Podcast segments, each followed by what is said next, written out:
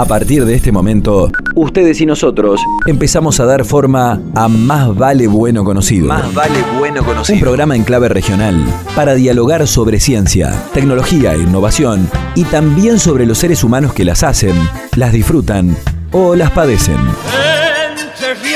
Participan de este suspiro entrerriano en la historia de la radio Silvia Tesio, Aldo Rodman, Leonardo Mare, Valeria Robín, Pablo Morelli y Mónica Borgoño. Coordinación General, Víctor Fleitas. Bienvenidos. Pasen. Busquen comodidad, por favor. Ya está al aire. Más vale bueno conocido. La relación de las llamadas nuevas tecnologías con la educación ha sido francamente zigzagueante. Por un lado, quienes se sienten herederos de la tradición escrita han considerado, y muchos de ellos aún consideran, que la cultura de la imagen conspira contra la formación del juicio y que solo la lectoescritura activa el mecanismo de relojería del pensamiento. Por su parte, los obnubilados por las nuevas tecnologías consideran que lejos de distraer, las TIC generan una agilidad mental y una habilidad psicomotriz que quien las manipule, por caso un niño o una niña, sacará de ellas notables ventajas. El caso es que nos guste o no, el mundo brillante de las pantallas nos tiene encandilados en la vida cotidiana de una manera muchas veces narcótica. Y entonces, el dilema pasa por abrir lo escolar a estas experiencias o mantener la vida en el aula como un campo aislado de las prácticas cotidianas.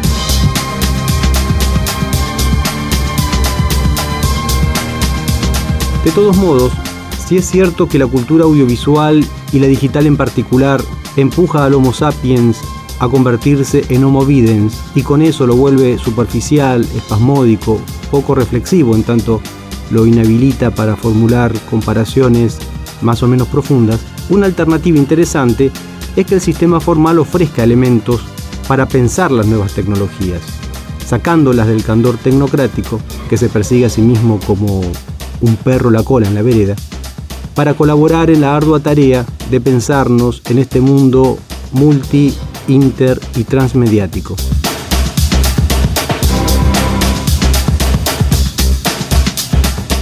Lo que en cualquier caso debe estar en claro es que no es la tecnología la que comanda los procesos. De hecho, hay mucha tecnología que las personas no adoptan y entonces quedan ahí como un detalle para pocos, una excepción a la regla, aunque se trate de inventos deslumbrantes. El cambio trascendental se produce cuando la sociedad se apropia de las tecnologías y entonces es más productivo mirar desde este horizonte el problema. Se trata de analizar un asunto de raíz social, no tecnocrática.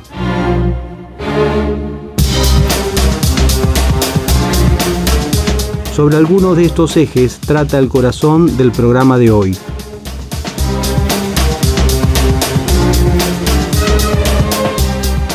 Así, sin más prólogo, comienza Más vale bueno conocido. Más vale bueno conocido. El simple gesto de escuchar nos vuelve más humanos. Nos vuelve más humanos. Nos ayuda a ponernos en otros lugares y desde allí, corridos medio metro de nuestros prejuicios, también podemos pensar lo que somos y hacemos.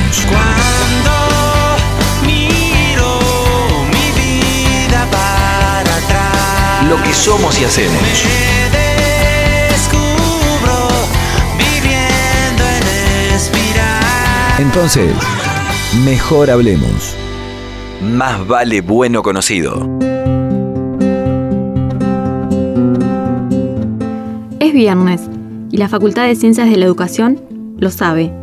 En plena semana de exámenes, los pasillos del segundo piso se funden en una tranquilidad poco habitual. Como si el edificio se fundiera en una esperada siesta. Disfrutamos de ese silencio que se interrumpe por tres alumnas que esperan ansiosas el momento de entrar al aula a rendir y poder librarse de la pesada mochila con la que llegaron.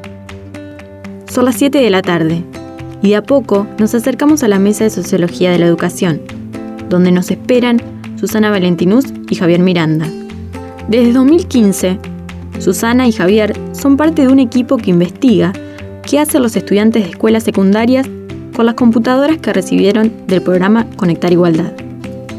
Ahora mismo están firmando planillas, completándolas. Nos preguntan por la entrevista, contamos brevemente, acordamos los términos del intercambio. Los docentes revisan que las actas estén completas, cierran las carpetas en una simbólica vuelta de página y se disponen a que sobrellevemos este desafío inquietante de preguntar en busca de respuestas propicias. La que arranca es Valentín Us, titular de la Cátedra de Sociología de la Educación. Tiene en su haber una amplia experiencia en investigaciones referidas a la problemática escolar en sectores populares. Eso le da cierta soltura y a quien entrevista una medida tranquilidad. Empieza comentando cuál es la mirada del equipo sobre el programa Conectar Igualdad, que muy sintéticamente consistió en asignar computadoras a estudiantes secundarios con la idea de que fueran aprovechadas para construir y recrear conocimiento escolar. Nuestro proyecto se denomina la inclusión digital a partir de la implementación del programa Conectar Igualdad en escuelas secundarias de la ciudad de Paraná y una mirada de los procesos de apropiación de los jóvenes. El proyecto surge de la Cátedra de Sociología de la Educación, cátedra en la cual estoy a cargo. Es una cátedra de una materia de tercer año, la formación del profesor y el licenciado en Ciencias de la Educación. Y a partir de de, este, de esta cátedra el año pasado pensamos en formular un trabajo de investigación que recuperara una línea también de indagación histórica en la cátedra eh, y por eso se nos ocurrió con el equipo, o sea, Javier está en calidad de JTP, Lorena es auxiliar de la cátedra, eh, Romina fue estudiante a la vez, eh, ella es graduada, pero también es estudiante de la licenciatura.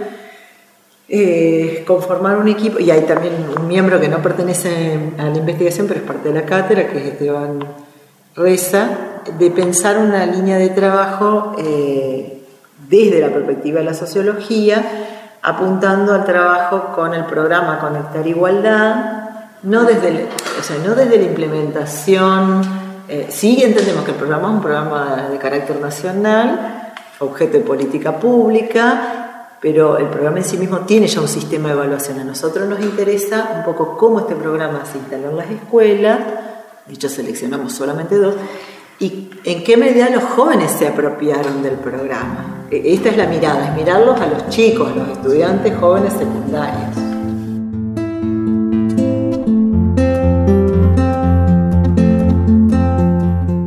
El profesor Javier Miranda parece estar atento a que ningún ruido se cole la grabación.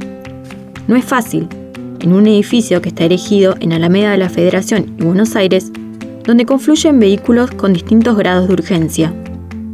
Miranda es licenciado en Comunicación Social, docente universitario, investigador junto a Valentinus.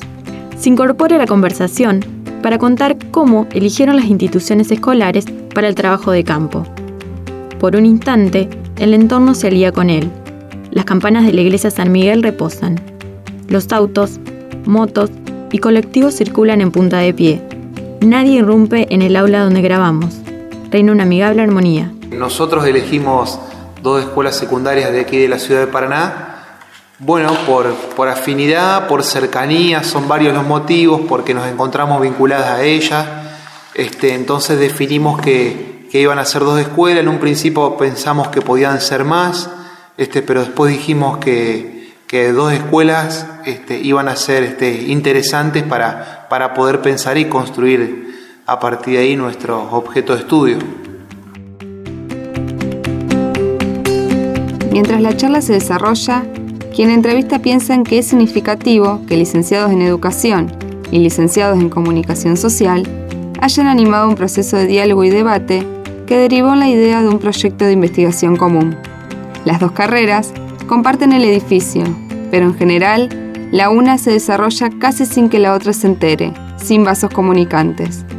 Propiciar una mayor interacción disciplinar ya es una buena idea y también un objetivo alcanzado para un diseño de investigación que hace foco la recepción, en qué hacen los estudiantes con ese bien objeto fetiche que han recibido como maná del cielo, en cómo se apropian y qué sentido le asignan, es decir, qué significa para sus vidas. Valentinus ya encontró comodidad en torno al escritorio. La sentimos cerca nuestro, no solo físicamente. Cuida que ningún aspecto central quede sin abordar. En orden, nos comparte en qué punto se encuentra la investigación en marcha. Nosotros estamos en un trabajo de, de lo que llamaríamos como construcción de marco teórico, ¿no? es decir, trabajando los aportes conceptuales, es decir, cada investigación en algún momento parte de alguna serie de saberes ya establecidos, conocidos, es decir, uno tiene que relevar antecedentes respecto a la problemática porque uno no viene a ser fundacional aquí.